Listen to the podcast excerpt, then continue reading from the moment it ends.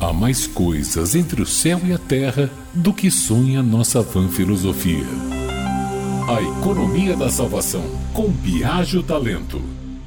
Salve ouvintes da Rádio Metrópole. Olha, receber ou mesmo dar mais notícias cria situações muito constrangedoras. Mas no passado, isso assumia uma proporção emocional que se torna meio tragicômico visto nos dias de hoje. Alguns exemplos dessa emocionalidade exagerada relacionada a notícias ruins estão no livro O Declínio da Idade Média, do escritor holandês Johan Huizinga. No século XV, o Duque de Borgonha, Filipe o Bom, estava doente quando o chanceler Nicolás Rollin, muito próximo a ele, morreu. E aí armou-se na corte uma teia de enrolações para poupá-lo da má notícia. Até que Filipe começou a desconfiar e mandou chamar o bispo de Tournai para que ele esclarecesse a situação. O clérigo começou a enrolação com a frase, aspas, Meu soberano, na realidade ele morreu porque com efeito está velho e é o quebrado e não pode viver muito.